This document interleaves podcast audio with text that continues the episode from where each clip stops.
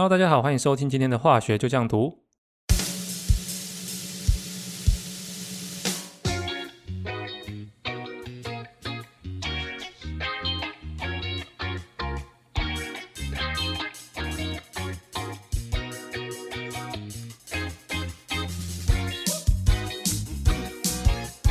那上一半呢，我们讲到了氧化还原的反应，还有氧化数的计算。我们说氧化数它就有点像是原子跟原子之间，他们争夺原子的战绩表，或者是说他们的计分板。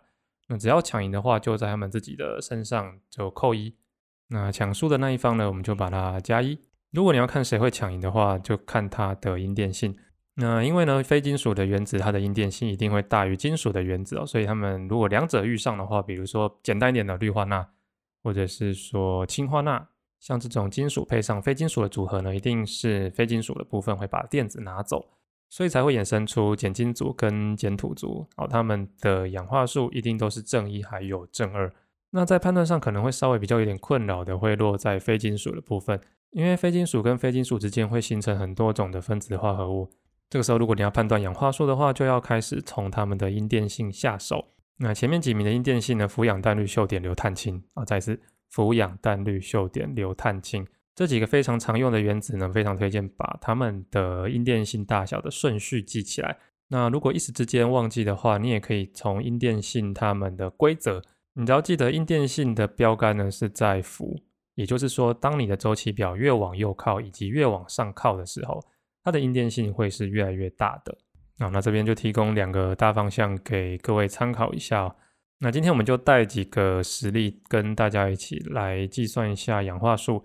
那上礼拜我们稍微提到，如果当这个原子啊，它被允许有很多种的键结数啊，特别是像是那个呃硫啊、磷啊这种，他们可以用低轨域来创造键结的。那这样子的话，它们的氧化数的可能性就很多种。因为我们说氧化数就是它的战绩表嘛，每一个键结就代表它跟其他原子比赛了一次。那除此之外，我觉得我上礼拜少讲到一个地方，就是如果这个原子的阴电性呢，不是落在第一名或是最后一名哦，就是它落在第二名到倒数第二名哦中间，这代表着它的氧化数的可能性也会变多。我们直接拿实例来看就好。为什么我们都会说氟的它的氧化数只会有负一？因为它永远只会赢，它不会当输家的，它顶多跟自己平手，它要么零，要么就是负一，它跟别人抢电子一定是抢赢的那一个。那为什么碱金属跟碱土族它一定是正一或者是正二，顶多跟自己平手是零而已，就它的氧化数的可能性非常的少，因为它跟别人比就永远会当输家。但是反观我们举例来讲就好，氯的阴电性排名算蛮前面的吧，氟氧氮氯哦，你看氯就排第四名嘛。但是呢，当它跟氧化合的时候，它就会当到输家；当它跟碳化合的时候呢，就会当赢家。所以它可能当赢家或当输家，再加上它本身就有多重见解的可能性。所以它的氧化数就可以有非常的多元。不过排名在比较前面一点，它还是有个好处的，就是说当它跟大部分的原子化合的时候，它都可以当赢家。所以这就是为什么氧遇到大部分的原子，它的氧化数都是负二，会出现正的啊，那就是只有跟氟化合的时候才有这个机会而已。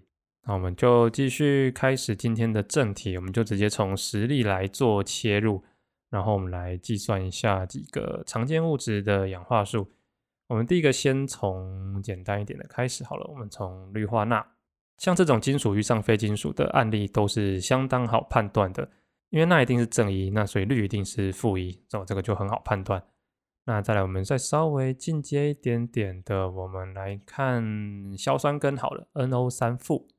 硝酸根的氧化数算是非常好算的，因为氧在这边会是算负二嘛。我们唯一看到氧会算成其他氧化数的。要么跟自己化合，不然就是它遇到氟，那不然其他的时候大部分都是用负二的方式存在。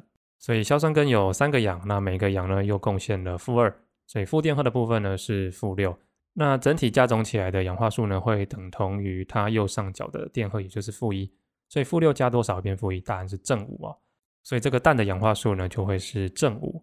那正五呢，同时也是氮原子它的最高的氧化数。那与此同时，你也可以发现它的最高氧化数跟它所在的族数是有关系的，它是五 A 族或是第十五族。那氮原子它最低的氧化数呢是在负三，所以你直接把正五扣八就可以了。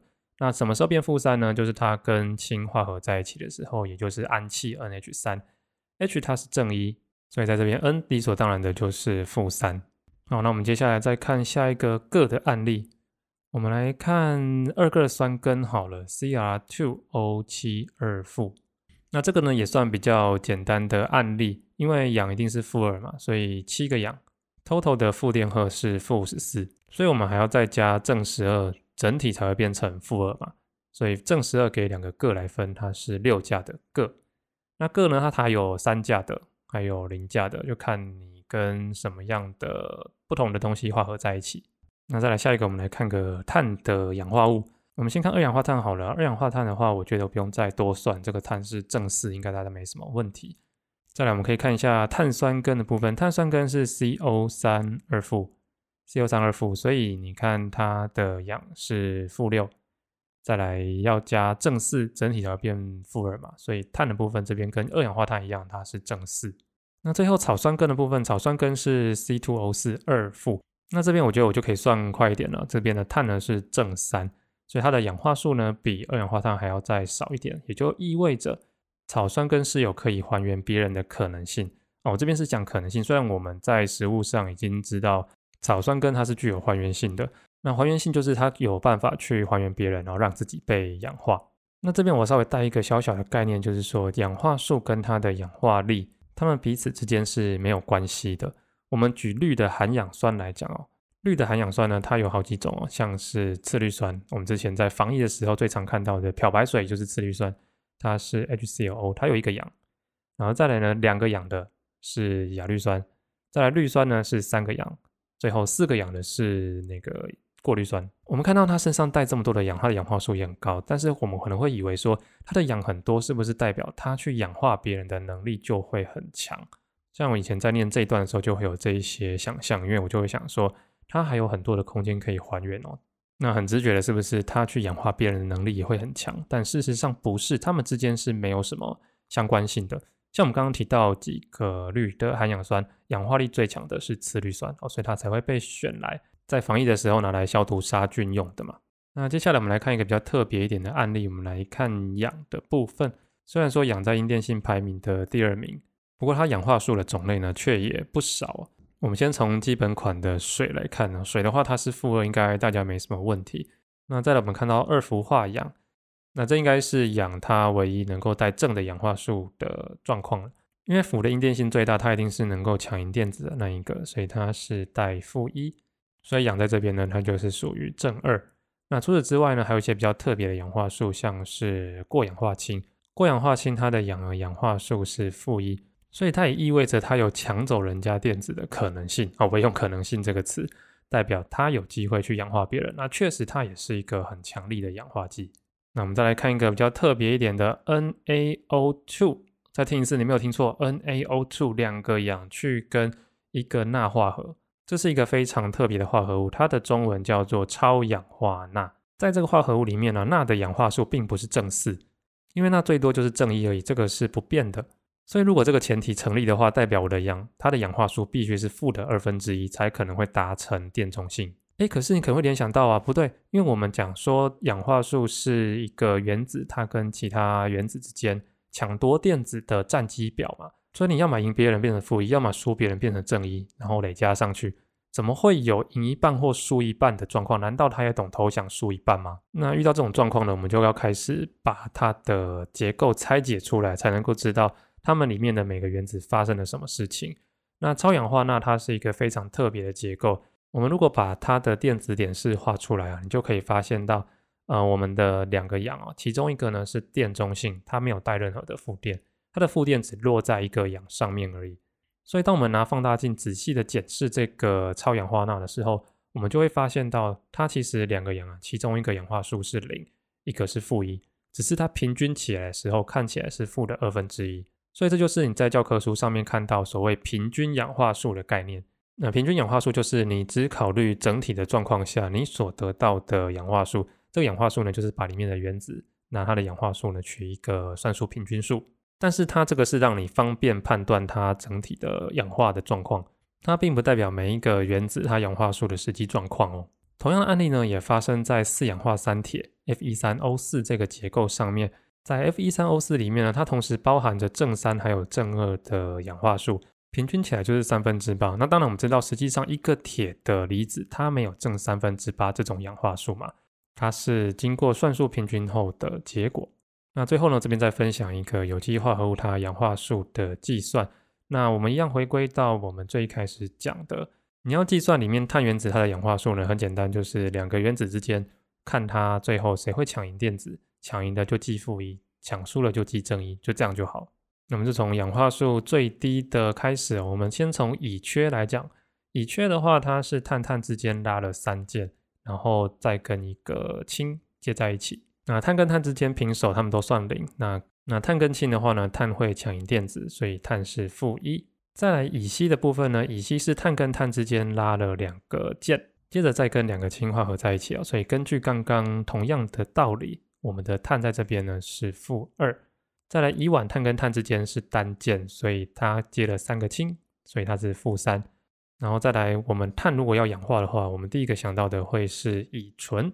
乙醇的话，它是碳接 OH，然后接两个氢，然后另外一边再接碳嘛。所以接氧的这个碳呢，它比赛的结果，它输了一场，赢了两场，平手了一场，所以整体呢是负一的氧化数。但另外一个碳呢，它没有跟氧接在一起，所以它还是维持负三的氧化数哦。所以乙醇它这两个碳的氧化数啊，一个是负一，一个是负三，平均起来它是负二，所以你算它的平均氧化数，你会得到负二这个结果。那再来我们说醇呢，它在氧化之后会变成醛。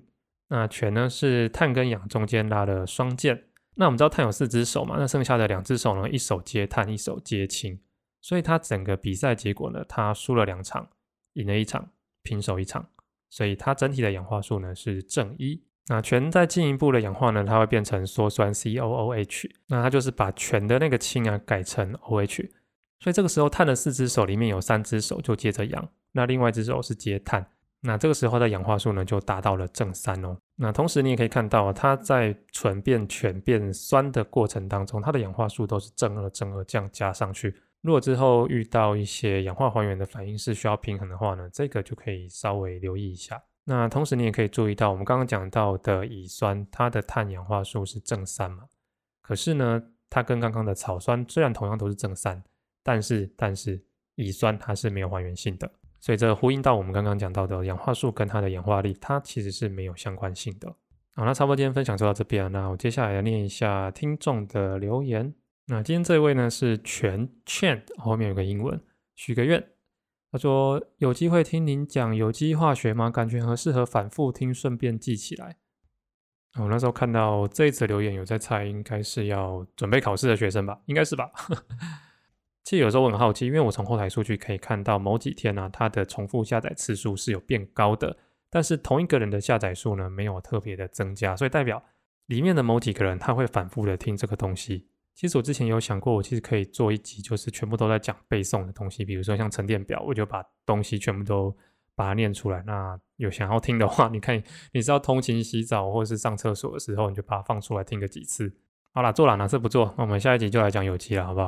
因为其实每一次我在决定主题的时候，都是录完然后再来想下一次要讲什么东西，那可能会讲相关的，可能讲不相关的，就随便了，就看心情。好，如果喜欢我们节目的话呢，不要忘到 Apple Podcast 上面给我们留下五星的评价。有想要对我说的话呢，也可以留言对我说。如果是在 Spotify 上面留言的话，如果我看到也会把它推出来哦。那我们就下次节目见啦，拜拜。